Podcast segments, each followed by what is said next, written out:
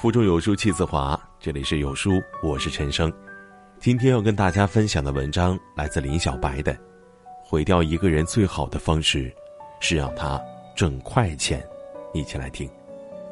网上有这么一个段子：你要说我嫁不出去，我根本就无所谓；你要跟我说我发不了财，我能愁得几宿都睡不着。其实，对于很多人来说，自己哪一天能被锦鲤附身呢？从而一夜暴富，那是做梦都会流口水的事儿。大家积极的参加各种抽奖活动，对错失每一个大奖感到痛心疾首，最后还乐此不疲的换上“何以解忧，唯有暴富”的手机壁纸来保佑自己实现愿望。然而，暴富真的能解忧吗？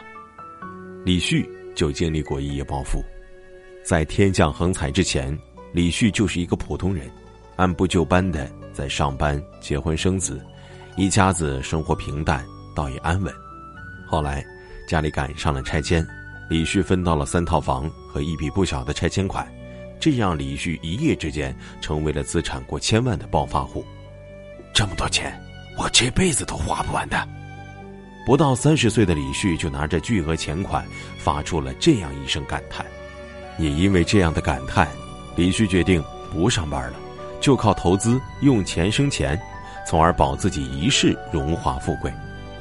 李旭做了很多投资，很多投资项目究竟是什么，又是怎样运作的，他压根儿都不了解。他就仗着自己手上有钱，拼命的投，结果投资频频失败。曾经觉得一辈子都花不完的钱，短短几年就败光了。不仅如此。还欠下了一屁股的债，面对讨债公司的穷追不舍，李旭只好卖房填补窟窿。老婆见状也和他离婚了，李旭倾家荡产了。在脱口秀节目和陌生人说话里，记者问李旭这段经历是否开心，李旭愣了几秒钟之后说了句：“特别不开心。要是没有一夜暴富，我就不会这样花钱。”老婆也不会走了，也有孩子了。一直想要个孩子的李旭，想起这件事儿，就倍感悔恨。当时的李旭有工作，有妻子，有着健康的身体，而现在的李旭，除了体会到短暂的金钱的快感之外，什么都没有，还反倒欠了几十万。那些崇尚挣快钱的人忘了，自己可能会一夜暴富，但自己理财的能力。并不能一夜暴增，而在一个人还没有能力去驾驭大量金钱之前，一夜暴富不仅不是踩了狗屎运，反而成了灭顶之灾。在一夜暴富以前，我们过着自己的小日子，有人闲时与你立黄昏，灶前笑问粥可温。在一夜暴富之后，我们美好的小日子被打乱了，在幡然醒悟之后，却发现。再也回不去了。古希腊欧狄彼得斯说：“神欲使之灭亡，必先使之疯狂。让一个人拥有快钱，就是让他疯狂的必杀技。而这场必杀技，能更快的毁掉一个人。突然而至的快钱，非但不会加速我们的幸福感，只会加快我们坠入深渊的速度。”张长顺，原本就是一个打工仔。直到有一天，他中了千万彩票，张长顺买了房和车，便把剩下的钱存进了银行。如果故事只到这里，张长顺接下来的人生虽然不能大富大贵，但一生无忧还是可以做到的。然而，快钱如毒品，当你尝到了它的快感，其他的事情就很难让你兴奋。你的人生目标只剩下一个。再次挣到快钱，享受到快钱的欣喜之后，张长顺变成了一个彻头彻尾的赌徒。他开始频繁的出入彩票站，单次投注彩票超万元已成为了家常便饭。他说：“今天我如果买了两万元的彩票，一看没中，明天就会买四万，后天一看没中，就得买八万，就想着将输掉的捞回来。就因为这样的赌徒心态。”张长顺在短短八个月的时间里，把这笔快钱和刚购置不久的房车，都变成了一张张无缘中奖的彩票。哪怕事已至此，张长顺仍不收手，他选择借钱买彩票，前前后后共借了二百三十六点五万元，结果这些钱再一次打了水漂。最后，张长顺因欠债潜逃被捕，被判处有期徒刑十二年，处罚金二百四十万。爽口物多终作疾，快事经过必为殃。可惜的是，想着挣快钱的人并不明白这个道理。对挣过快钱的人来说，五十九分比零分更让人绝望。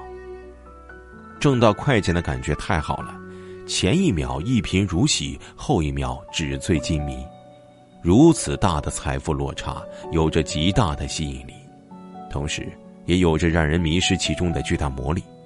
当你赚过一次快钱，你会陷入快钱的极大诱惑之中。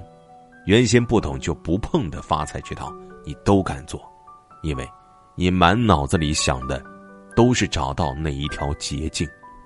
奇葩说里，辩手詹青云说：“千万不要以为疲惫生活和英雄梦想之间只隔着一夜暴富的距离，一夜暴富好短好快，让我们以为梦想触手可及。”殊不知，这才是世界上最遥远的距离。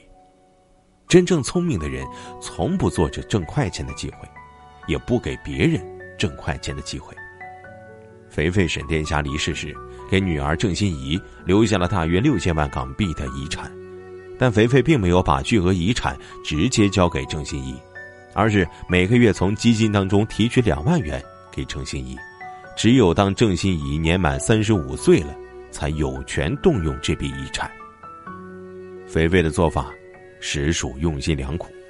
他担心，把千万财产直接给刚年满二十岁的女儿，会让女儿形成错误的金钱观，从而挥霍家财，坐吃山空。而郑欣宜也很争气，踏踏实实的，凭借着自己的双手，生活越来越好。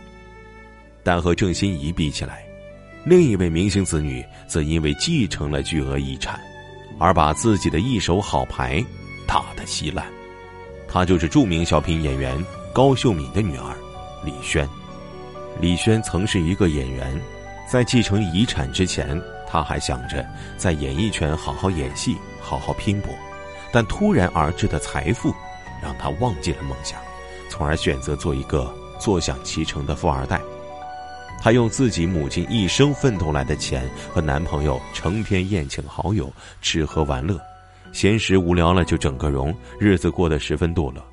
而李轩这个名字也早就在演艺圈销声匿迹了。对那些总想着挣快钱的人来说，挣到快钱并不是幸运，反而是灾难。快钱可以让人从人间到天堂，但更容易让人从天堂到地狱。难怪有人说，如果你恨一个人，那就让他挣快钱吧。在这个浮躁的时代，很多人都渴望着一夜暴富。大家也听过不少轶事，比如某某某买了股票，本金翻了多少番；谁谁谁买了比特币，资产已过千万。但人们不知道的是，这只是百分之一的造富神话，百分之九十九的人因为挣快钱而堕入了。无尽的深渊。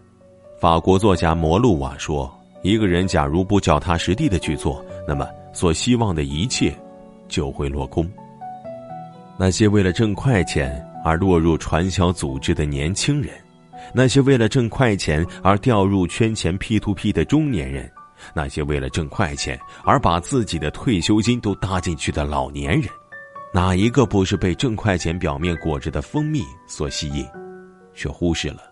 它的内核是砒霜。老祖宗很早就告诉我们：“不积跬步，无以至千里。”人生原本就是一步一个脚印走出来的，你追寻的捷径只是加速自我灭亡的一个沼泽罢了。做你能做的，争取你所能争取的，而不是翘着脚想着哪一天能被快钱撞了一下腰。别忘了，快钱的爽的背后。是无尽的深渊。在这个碎片化的时代，你有多久没读完一本书了？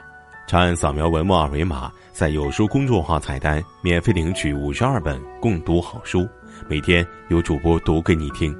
欢迎大家下载有书共读 App 收听领读，我是主播陈生，在美丽的金华为您送去问候，记得在文末点赞。